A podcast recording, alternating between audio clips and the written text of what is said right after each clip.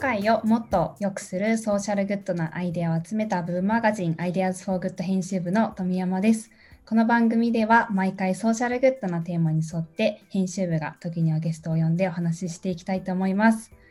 今日のパーソナリティは編集部の水野渚さんです。はい、こんにちは。よろしくお願いします。もしかしたらパーソナリティははじ初めてですかね、渚さん。あそうですねあの。ゲストで何回か呼んでいただいたんですけど、パーソナリティは初めてなので、ちょっと緊張してますが、よろしくお願いします。ますはい。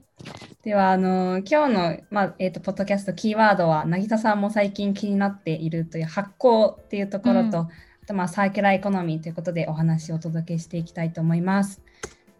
早速あのゲストにお呼びしておりますのは日本初のオーガニック認証を取得している有機米由来のエタノールを開発生産されている株式会社ファーメンステーションの酒井里奈さんをお呼びしております。酒井さんこんにちは。こんにちは。ファーメンステーションの酒井です。今日はよろしくお願いします。よろしくお願いします。お願いしますの一点申し訳ないんですが、ちょっと私、外におりまして、あの、外の音が聞こえてしまうかもしれませんが、ご容赦ください。青空が背景に広がっていて。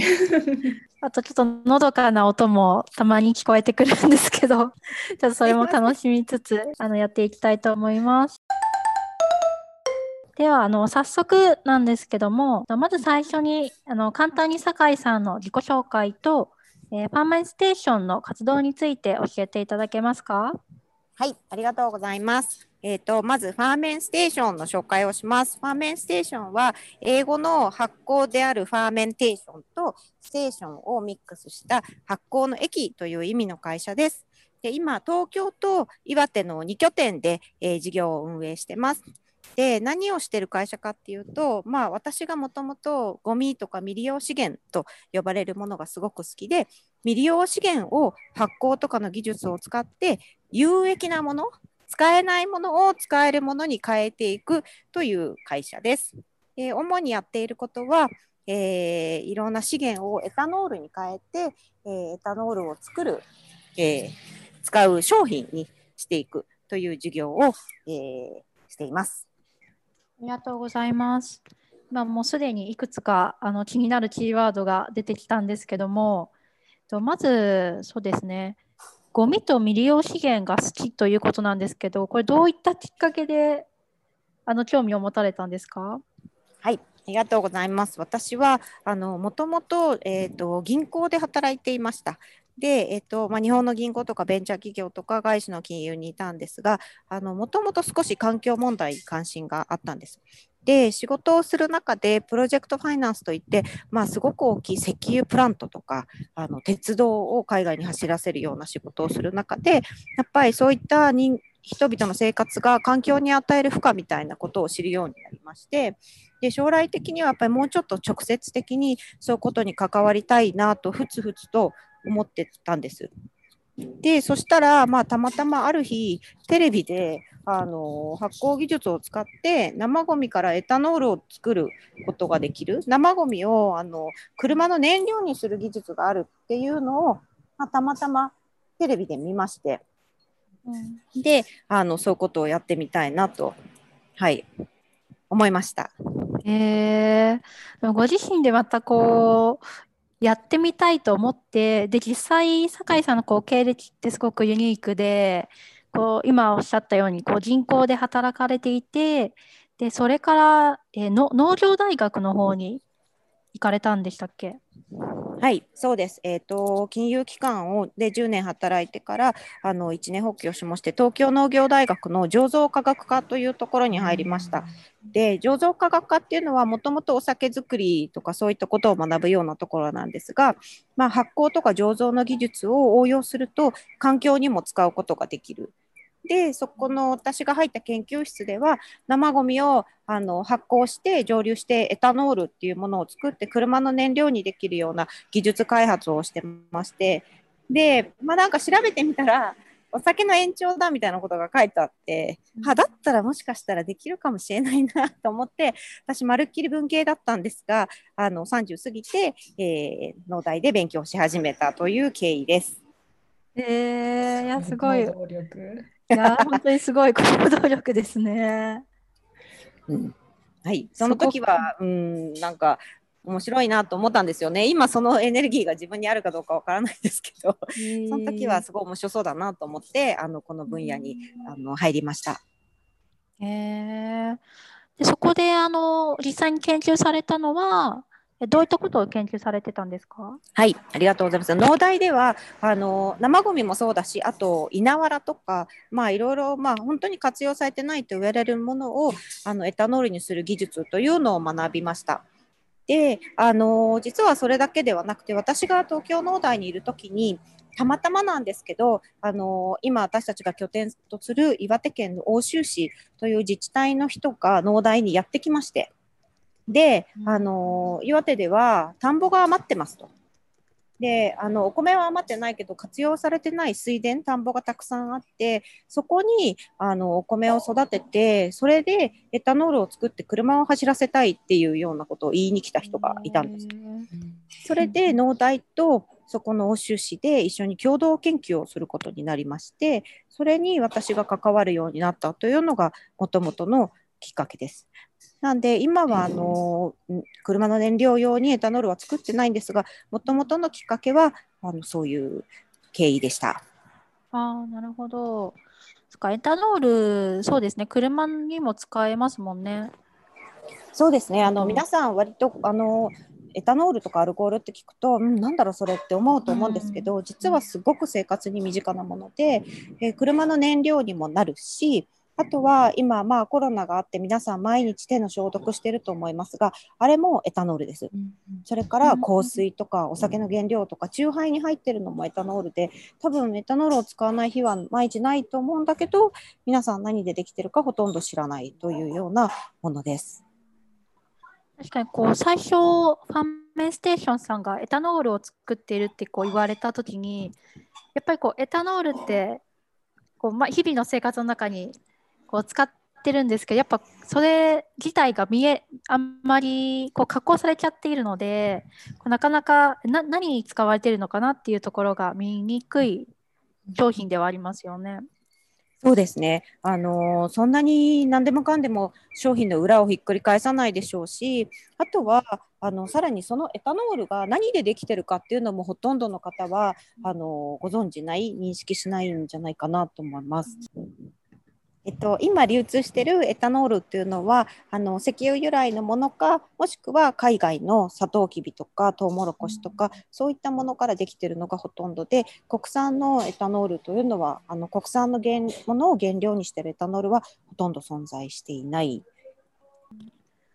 ファーメンステーションさんのエタノールが、まあ、国産でトレーサブルでかつオーガニックっていうところでは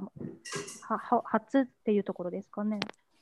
はい、そうですね。そもそも国内でさまざまな原料からエタノールを作っている会社っていうのもすごく少ないんですが、私たちが初なのは、まず、えっと、オーガニックのお米を使っているということで、私たち専用の田んぼを岩手に持ってるんですけど、そこでまずオーガニックの有機ジャスの認証を取りました。で、えっと、それを使って作るエタノールに関してもあの工業用アルコールになるんですがそれの認証を、えー、アメリカとあの、まあ、ヨーロッパの認証機関から取りまして国内では唯一の、えー、オーガニック認証アルコールになります。あとあのもともとそのオーガニックの米があったものを使ったのじゃなく使ったというよりは、そのオーガニックの米から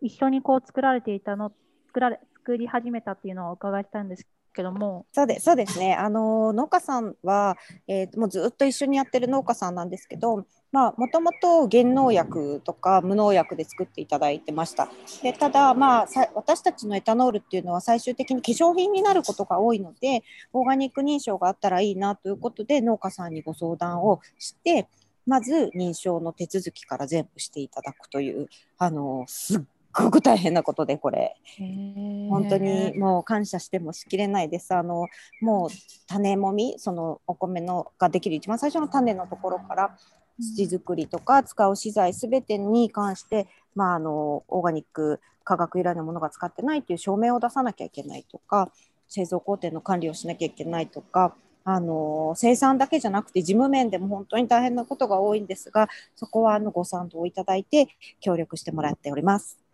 うん。今あの説明していただいただけでも、いや、本当に大変だったんだろうなと思うんですけど、それ以上にあの本当に、えっと、実際にやられている時は大変だったと思うんですが、その中で、こう、なんで農家さん、あのたくさんのステークホルダーの方がいると思うんですが、皆さんがこう、酒井さんのやりたいことに賛同してあの協力してくださったとご自身では思われますか？あのーやっぱり目指している世界観っていうのを共有してるっていうことがあるかなと思います。で、えっと、今、ステークホルダーっておっしゃっていただいたんですけど、私たちの授業は関係者がすごくたくさんいます。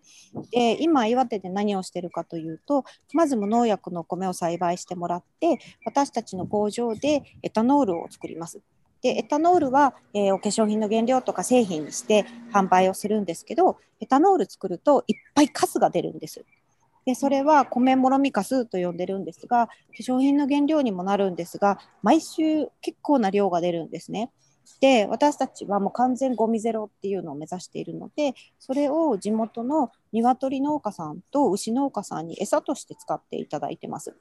なんで、ここで、えっ、ー、と、養鶏農家さんと牛農家さんが登場します。で、さらに、ここで終わりじゃなくて、あの、その鶏の農家さんが、あの、えっと、の卵を使って地元の農家さんがクッキーとかケーキを作っています。で、そこで循環から生まれたケーキですとかクッキーですって言って販売をしてます。で、さらに、その鶏さんの糞があるんです。で、それがやっぱり発酵してるお米食べてて腸内環境がいいので、いい、いい、あの、鶏粉になります。で、鶏粉はいい肥料なので、その肥料を使って別の仲間の農家さんがお米を栽培して、あとトマト、ピーマン、えー、生姜の農家さんがいます。で、さらに、みんなで余ってる土地にひまわりを育てて、地元の小学生とか、まあ皆さんでひまわり育てて、それをあの地元の人に油を絞ってもらって、食用油にするというようなことをしてます。なんで関係者がすごくたくさんいるんです。で、正直言って多分皆さんちょっと面倒くさいことをしてると思うんですけど、でも、それがいいよねって、その循環してるっていう取り組みとか、あのゴミを減らすとか、地域の資源を活用するっていう世界をみんなで作りたいよねっていう思いをすごく共有してる仲間がたくさんいて、はい。なんで、まあ、思いの共有っていうのが今のご質問の答えかなと思います。本当にあのどこを余すこと余す無駄が出て出ていないというか何かから出た、まあ、そこで使わないものは次のところに使ってもらってまたそこでできたものがこう返ってくっていう本当に循環型社会があの生まれてるんだなっていうのをお話を聞いていて思いました。はい、ありがとうございます。で、さらにそのゴミを処理するっていうよりも、そこでもっといいものを作るっていうことが、なんか最近できてて面白いのかなというふうに感じています。それの一つのキーワードが発酵っていうところでしょうか？はい、そうですね。あのすべてはやっぱり発酵からスタートしていて、お米だけ持っててもこういう広がりができないんですよね。で、まあ、発酵っていうのはあの微生物が人に有益な働きをすることを言うんですけど私たちが今得意としてるのはアルコール発酵です。でそのお米からエタノールを作ったあのたことでエタノールもできるんだけど残ったカスも普通のもともとの米よりもいいものになります。あの発酵する時に、まあ、麹とか酵母とかそういったものが入るのであの栄養価が高くなったり消化がしやすくなるとかあの機能性がどんどん上がっていくんですよね。それがまあすごい面白いとこだなと思います。酒井さん自身、ご自身が、まあ、東京生まれで東京育ちだと思うんですが、そこからその先ほどの循環型社会っていうの対するこうなんでしょう親近感というかこういうのも最初から作りたいなと思われていたのかこうやってるうちにどんどんつながっていったのかどういう感じでこの今の輪っかがこう構築されていったのかなっていうところをお話伺えますか？はい、あのおっしゃる通り私都会っ子で東京23区からほとんど出たことのない人生なんです。なんでどうやってお米ができるかもわからないで岩手に通い始めました。なんで最初は全然ここまでのビジョンはなくてただあのこうゴミを減らしたくて始めた事業なのにゴミがかえって増えるっていうのは本末転倒だなとは思ってたんです。でここまで広がったのはもう100%、えー、周りの仲間があの盛り上げてくれたから、まあ、勝手に盛り上げてくれたっていうか あの本当にみんなの思いつきとやってみようっていう気持ちでここまで来たなっていうふうに思います。例えばあの、まあ、私たちのカスを食べてくれる鶏はあのの卵まっちゃん卵っていうんですけど松本さんなんでまっちゃん卵なんですけどまっちゃん卵本当に美味しいんです。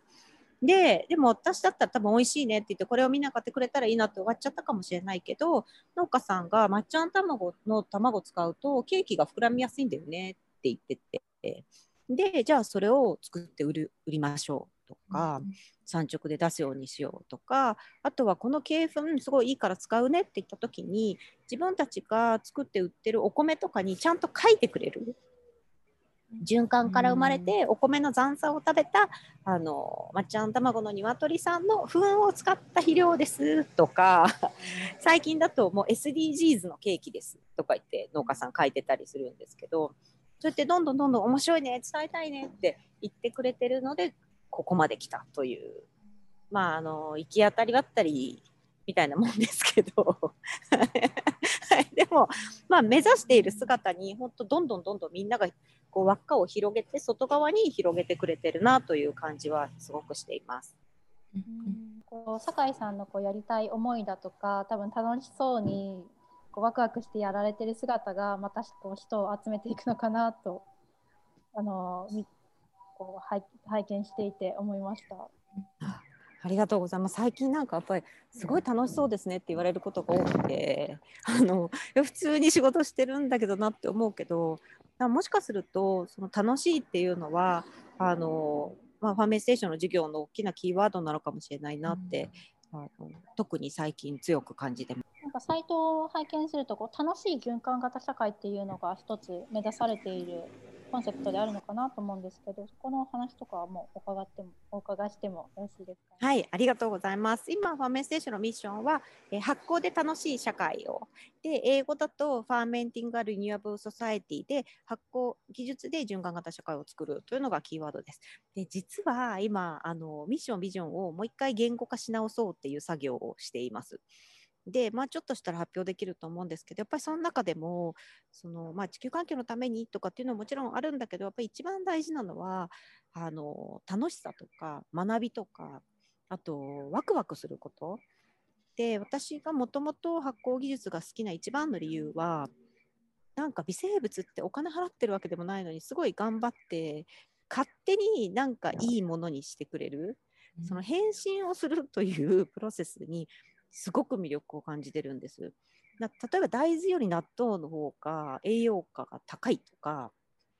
なんかお米がお酒になるとかお酢になるとかもう単純に面白いでそこにはすごく大きな、まあ、あの文化とか学びがたくさんあると思うんですよね。でファーメンステーションの、まあ、やりたいこととか面白さっていうのはそこにすごくあるんではないかと思っていて今後授業をやるときもそこに新たな発見があるかないかとか面白いかとかみんながびっくりするかとか、まあ、そういったことを一つの、まあ、大事なキーワードにしていきたいなと思ってます。なんかその授業をやるときの一つの指針がこう新しいことの発見とかこうワクワクするとかっていうのはすごくなんか聞いていて楽し楽しいですね。あありがとうございます。なんでアイディアズフォグットっていう名前はもう本当に大好きでやっぱりその新しい発想とかアイディアが、まあ、きっかけで全てだと思うんですよね。それがないと事業として広げることもできないしだそういうなんか面白くて役に立つアイデアをどんどん出していけるなんか存在でありたいなっていうのはあの強く思います。うん、あのこのポッドキャストの打ち合わせをさせていただいた時もあの酒井さんのことあのこと口からこうやっぱアイディアがこう楽しあの楽しいというかアイディアが、まあ、大事というかっていうお話をされていて多分小坂井さんの頭の中にたくさんのアイデアがあるのかなって思ってあの聞いていました。で多分今はあのお米のカスを、まあ、使われてたりとかあと最近はりんごですかねのあのカスも使われているっていうところなんですけどその辺のお話もお伺いしてもいいですか？はい、ぜひりんごの話はさせてください。あのもともとお米でスタートしてるんですけど、他にもいろんなものを変えることができます。で、最近やった一番大きな、まあ、私たちの超自慢のプロジェクトが、あの青森県で、えーと、JR 東日本さんと日課さんがあのリンゴのシードルというお酒を作ってます。で割とまあ皆さんも見たことあると思うんですけどシードルっていうのはあのリンゴを絞ってそれを発酵させて作るお酒なんです。でそうするとリンゴを絞ると、まあ、ジュースとかでも多分そうだと思うんですけど絞りかすが大量に出ます。でそれがあの有効活用されてないということを聞きましてこりゃお宝だということで あのそれを発酵して蒸留してエタノールを作りましたでリンゴガスのエタノールっていうのを商業化した事例はおそらくないんじゃないかなと思うんですが結構難しいんです。あのもともと私たちが得意なアルコール発酵は糖分をアルコールに変えるんですけどりんごの搾りかすってもう糖分がお酒になっちゃってるんで結構カスカスの状態なんですけど、まあ、結構頑張ってりんごのほのかにりんごの香りのするエタノールを作りました。ででもそれだけだとあエタノールになったんだと終わっちゃうのでやっぱり皆さんに身近に感じてもらおうということで第1弾でりんごのエタノールを入れたアロマのスプレーとアロマディフューザーを作りました。で最近やったのが第2弾としてあの除菌ウェットティッシュを作りました。で除菌ウェットティッシュってやっぱ今コロナもあって結構身近なもの皆さん使ったりすると思うんですけどその原料がまあ有効活用されてないものっていうかゴミだったものだったら、うん、面白いじゃんと思ってでまあ私たちのせっかくなんでお米のエタノールも入れてお米とりんごのエタノールを配合したウェットティッシュを作ったりします。でこのりんごの話はあの全然ここで終わらなくってりんごの絞りかすのかすがあります。あのりんごの絞りかすをエタノールにするとやっぱりかすが残っちゃうのででそれが、まあ、すごくいい鶏の餌とあと牛の餌になりました。でその牛はもうまた結構面白くって岩手県に雫石っていうところがあってそこの農家さんがそのあの餌を使ってくださってで循環から生まれたカスを食べた牛の肉ということで、うん、あの岩手の県内のホテルで出していただいたり、うん、あの JR さんの列車レストランで出してもらったり。で皆さんにそのシードルと一緒にその肉を食べるとか。っていうまあ本当に面白い循環が分かるような事業あのプロジェクトができてあれはもう私も超ワクワクしました。えー、面白いですね。岩手だけじゃなくて、まあ、青森ともコラボレーションされたりですとか、はい、あとそのおにその絞りんごの絞りかすのかすを食べたお肉とかあとあの先ほどおっしゃっていた、まあ、循環から生まれた卵で作ったケーキで、まあ、循環そうあのそういった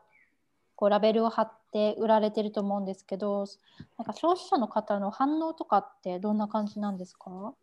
そうですねあのまずはそういう背景を知っても知ってても知らなくても買ってもらえるようなプロダクトを作ろうって思ってるんで、まあ、結構デザインも可愛くて商品としてはすごく好評です。でもやっぱり説明すると面白いって思ってもらう人がすごくいてあの去年はツアーをやったんですけどその現場を見たいって方がこんなにいるんだっていうのが結構、まあすごく嬉しかったですね。あのまあ、こうやこういう形で絞りかすが出るんだって見るとか発酵してる現場を見たりでみんなであのホテルに泊まってあの牛肉食べて、はい、そのシードルを飲みながら牛肉を食べるみたいなこともしたんですけどやっぱり体感もできて、あのすごい面白かったですね。うん、はい、評判はすごくいいと思います。へやっぱりこうなかなか普段、まあ、特に都会というか都市に住んでいるとそういう、まあ、お米そもそも田んぼも田んぼそのものもそうですしそういう、まあ、発酵の現場とかこう搾りかすとか、まあ、鶏卵とかもなかなかこう生で見る機会がないのでなんかそういうのをやっぱり興味がある人がたくさんいるんだなっていうのは私もあの改めて驚きというかあの発見だ発見でした。そうですねで私自分が都会っ子なので知らないっていう状況がよくわかるんですよね。あのお米がどうやってできるかもわからなければ鶏卵を産む鶏なんて見たこともないしなんか産みたての卵なんて食べたこともない。そんな感じでずっと来てるのでそれを見たり発見する面白さっていうのはすごくわかる。はい、でやっぱり見てもらうと愛着も湧くし私たちの現場見てくれたお客様ってその後お米あの私たちの農家さんの栽培する食用のお米買い続けてらしたりあので卵は、まあ、ほとんどが岩手県内で消費されちゃうんですけど時々鶏ってすごくたくさん産むんです。あの季節が暖かくなったり寒くなったあの涼しくなったりすると大量に産むんですけどその時に「チャンス!」って言ってその鶏をあの買いたいですっていうお客さんがいたりとか、うん、そういうなんか長い人間のお付き合いができたっていうのはすごくいいなと思ってます。すごいコアファンというかいい関係性が続いていらっしゃるんですね。そうですねでそういう人をなんとか増やしてやっぱり私たちまだまだ小さいスタートアップでこれからどんどん市場を作っていかなきゃいけないので、まあ、そういう皆さんにこういう商品があるんだよとかこういう会社があるんだよっていうのを知ってもらって、まあ、応援していただいて、まあ、あの買い支えをしていただいてこういう未利用資源からできたプロダクトが常識っていう世界をまあ、そういう人たちと作りたいなって今本当思ってます。逆にその資源があまりない、まあ、ないというか資源をどちらかというと消費してしまう都市の人たちが、まあ、できることっていうのは何何になりますでしょうか？そうですねまずはあの興味を持ってもらうっていうのができたらいいなと思います。あの例えばなんですけど食べ物も昔はこれ誰が作ったのかなとかどっから来たのかなってそんなに考えなかった時代もあると思うんですよね。で例えば塩とか砂糖も真っ白なものしかなかった時っていうのはなんか、まあ、選択肢があんまりなかった。でも今ってなんか選べるじゃないですか。なんとか島の塩とかあの誰々さんが作った砂糖とか、まあ、そんな風に例えばエタノールももうザ工業製品なんて由来なんて絶対分かんなかったものだけど今まあこういう取り組みをしてるのであのどこから来たのかなとかこれ何でできてるのかなっていうのをなんかいろんなものに関して興味を持ってもらえたらなと思います。でさらにそれがあの今いろんな技術があるので未利用資源とか、まあ、ゴミって言われてるようなものからできてたらさらにいいなって面白いなって思ってもらえたらいいと思うんですよね。で正直まだまだ私たちにも課題があって従来のものと同じような価格では出せないのでちょっと高くなっちゃうかもしれないことがある。でもなんか面白いなとかゴミが減ったらいいなってもし思ってもらえたら、まあ、そういうものを選んであのいただけたりすると、はい、でまあ簡単に言うと、まあ、買ってくださいってことになっちゃうんだけどあの、まあ、そういういろんな意味で興味持って応援してもらえたらすごく嬉しいなと思います。うん確かになんかその発酵でもともと価値がなかったものにこう価値を付加価値をつけたものから生まれてるものとかをこう面白いって思う感性とかなんか新しいとか欲しいって思うようななんでしょうこう教育というか感情というかなんかそういうのも同時にすごくあの育てていくのが大事なのかなっていうのを今聞いていて思いました。はい、本当そうですね。あの、こう、 IDEAS FOR GOOD さんのこういろんな記事とか見て、うわ、面白いじゃん、これって。で、あの、思ってもらって、で、そういう、まあ、面白いものとかアイデアがあって、さらに環境とかにいいものが、まあ、常識にあのなってほしい。それを常識にする世界をみんなで作りたいなって本当思いますね。そうですね。ありがとうございます。ちなみにあのファーメステーションさんの商品っていうのは、例えばどどういったところで購入することができるんでしょうか？はい、ありがとうございます。今、全部のラインナップがあるのは、やっぱり、えっと、オンラインショップであります。で、えっと、ラインナップとしては、あの、さっきおっしゃっていただいたオーガニックのお米のエタノールを作った使った、えっ、と、ハンドスプレー、あの、コロナにも使えるようなもので、あ、そうだ、大事なこと言うの忘れてました。あの、うちのエタノール、すっごく面白いので、あの、ちょっとお米の香りがします。まあ、ちょっと普通のと違う、ツンとした香りがしなくて、マイルドなので、それ見てもらえたらいいなと思います。で、それにミントの香りつけてるものとか、あと、あの、虫除け効果をの想定したあの夏にキャンプの時使えるものとかマスクに使えるようなアロマスプレーがあります。あとはお米を発酵してた時にあの残るカス餌になっているものですが実は麹とか酵母が入っててめちゃめちゃ美容効果が高いのでそれを使った洗顔石鹸なんかも、えー、あります。でえっと、店舗で買えるのはあのえーと、アコメ屋さんっていうあのお米のセレクトショップやってるようなお店とかあとフルーツギャザリングさんとかいくつかの店舗で置いてあります。で取扱店舗はあのあの会社のウェブサイトにもありますし、あのこの町にあるとか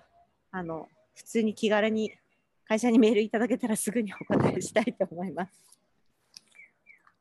ありがとうございます。私、ファンミンステーションさんのあのサイトを拝見させていただいた時に思ったのが、やっぱりこう商品のデザインが本当に素敵だなって感じたんですね。やっぱりこう発酵っていうあんまり消費者の方に馴染みがないものをこう届けるためのデザインっていうところはやっぱりこだわられていらっしゃいますか？なんかこうポイントなんかお伺いできたらなと思いました。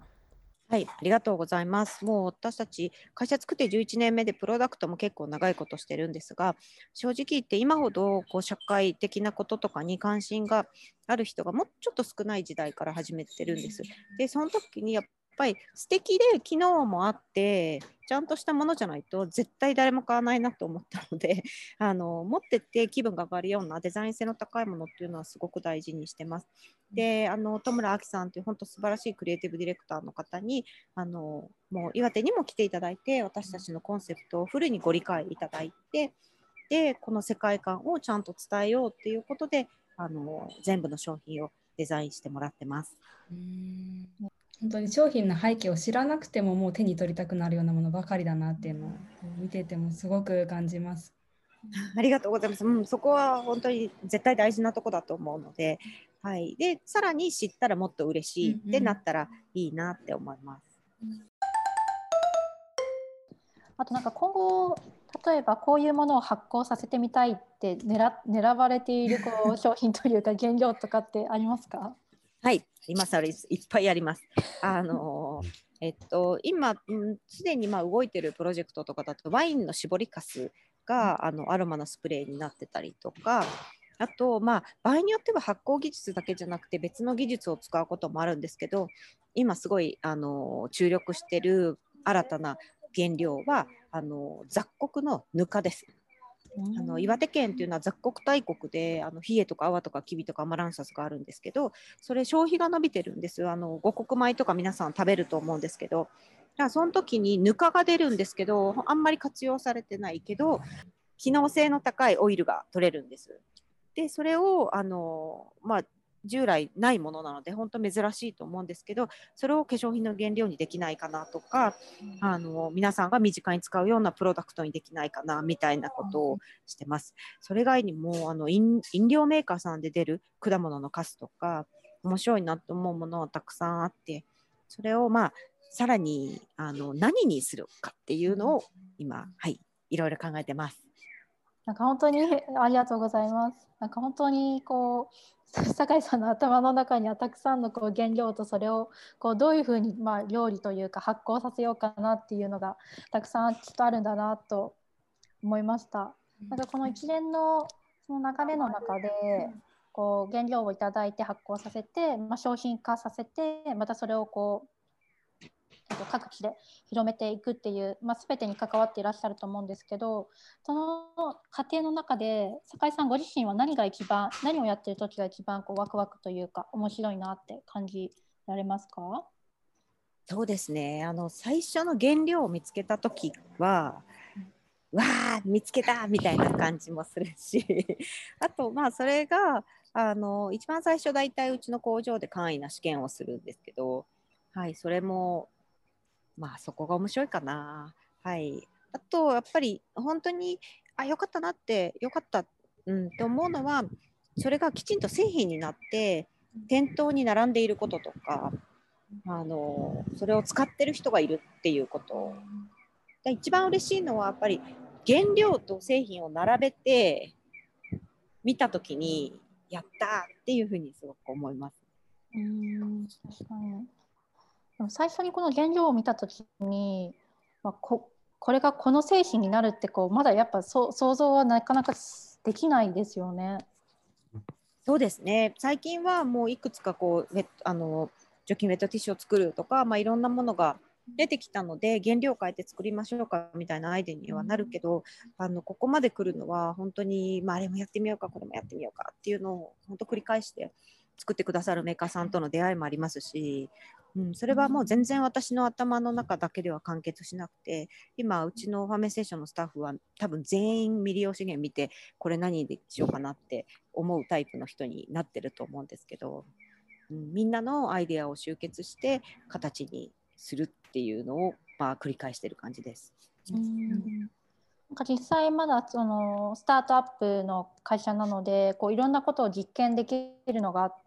実験できる環境にあるっていうお話もこの間あの打ち合わせの時にされてたんですけどもそんな感じでの岩手の工場の方でいろいろいつも皆さんとこう作って、えーと作っていらっしゃる感じなんですか？うん、そうですね、あのー、まあ、東京と岩手は本当毎日のようにオンラインでコミュニケーションをとって、うん、はい、で役割分担しながら、あのー、原料化が得意な人製品化が得意な人あと、まあ、お客さんとのやり取りが得意な人ってみんなでまあ分担しながら一個の形にしていくっていうのを、まあ、毎日毎日毎日しつこく繰り返してます。最後にこう酒井さんの方から、まあ、これからまあ、楽しい循環型社会とか、まあ、発酵を使った未利用資源の発掘ですとかこうそういったあの社会にしていくにあたって何かこう読者の方へのまあメッセージですとか、まあ、ご自身の思いですとか何かあればあの共有していただけると嬉しいです。はいわかりました、うんまあ、ファーメンステーションは世の中にあふれてる未利用資源をうまく活用してあの人々の本当に世界中の人々の身近なものにあのうまく紛れ込みたいというふうに思ってます。うん、でまだまだ始めたばかりで小さな取り組みですけどこれを大きな常識に変えるのはあの共感していただく、まあ、皆様が必要です。なのでもし面白いなって思ってもらえたら私たちのしてることを、まあ、見てていただいたりあの応援いただけたらすごく嬉しいなと思います。ありがとうございます。はい、ではすごくあの面白いお話をありがとうございます。あっという間に時間が来てしまったんですけども、はい、ではあの本日のゲストは、えー、ファーメンステーションの酒井里奈さん、えー、パーソナリティは、えー、私水野渚と宮山絵里香がお送りしました。それでは皆さん、今日も素敵な一日をお過ごしください。ありがとうございました。ありがとうございました。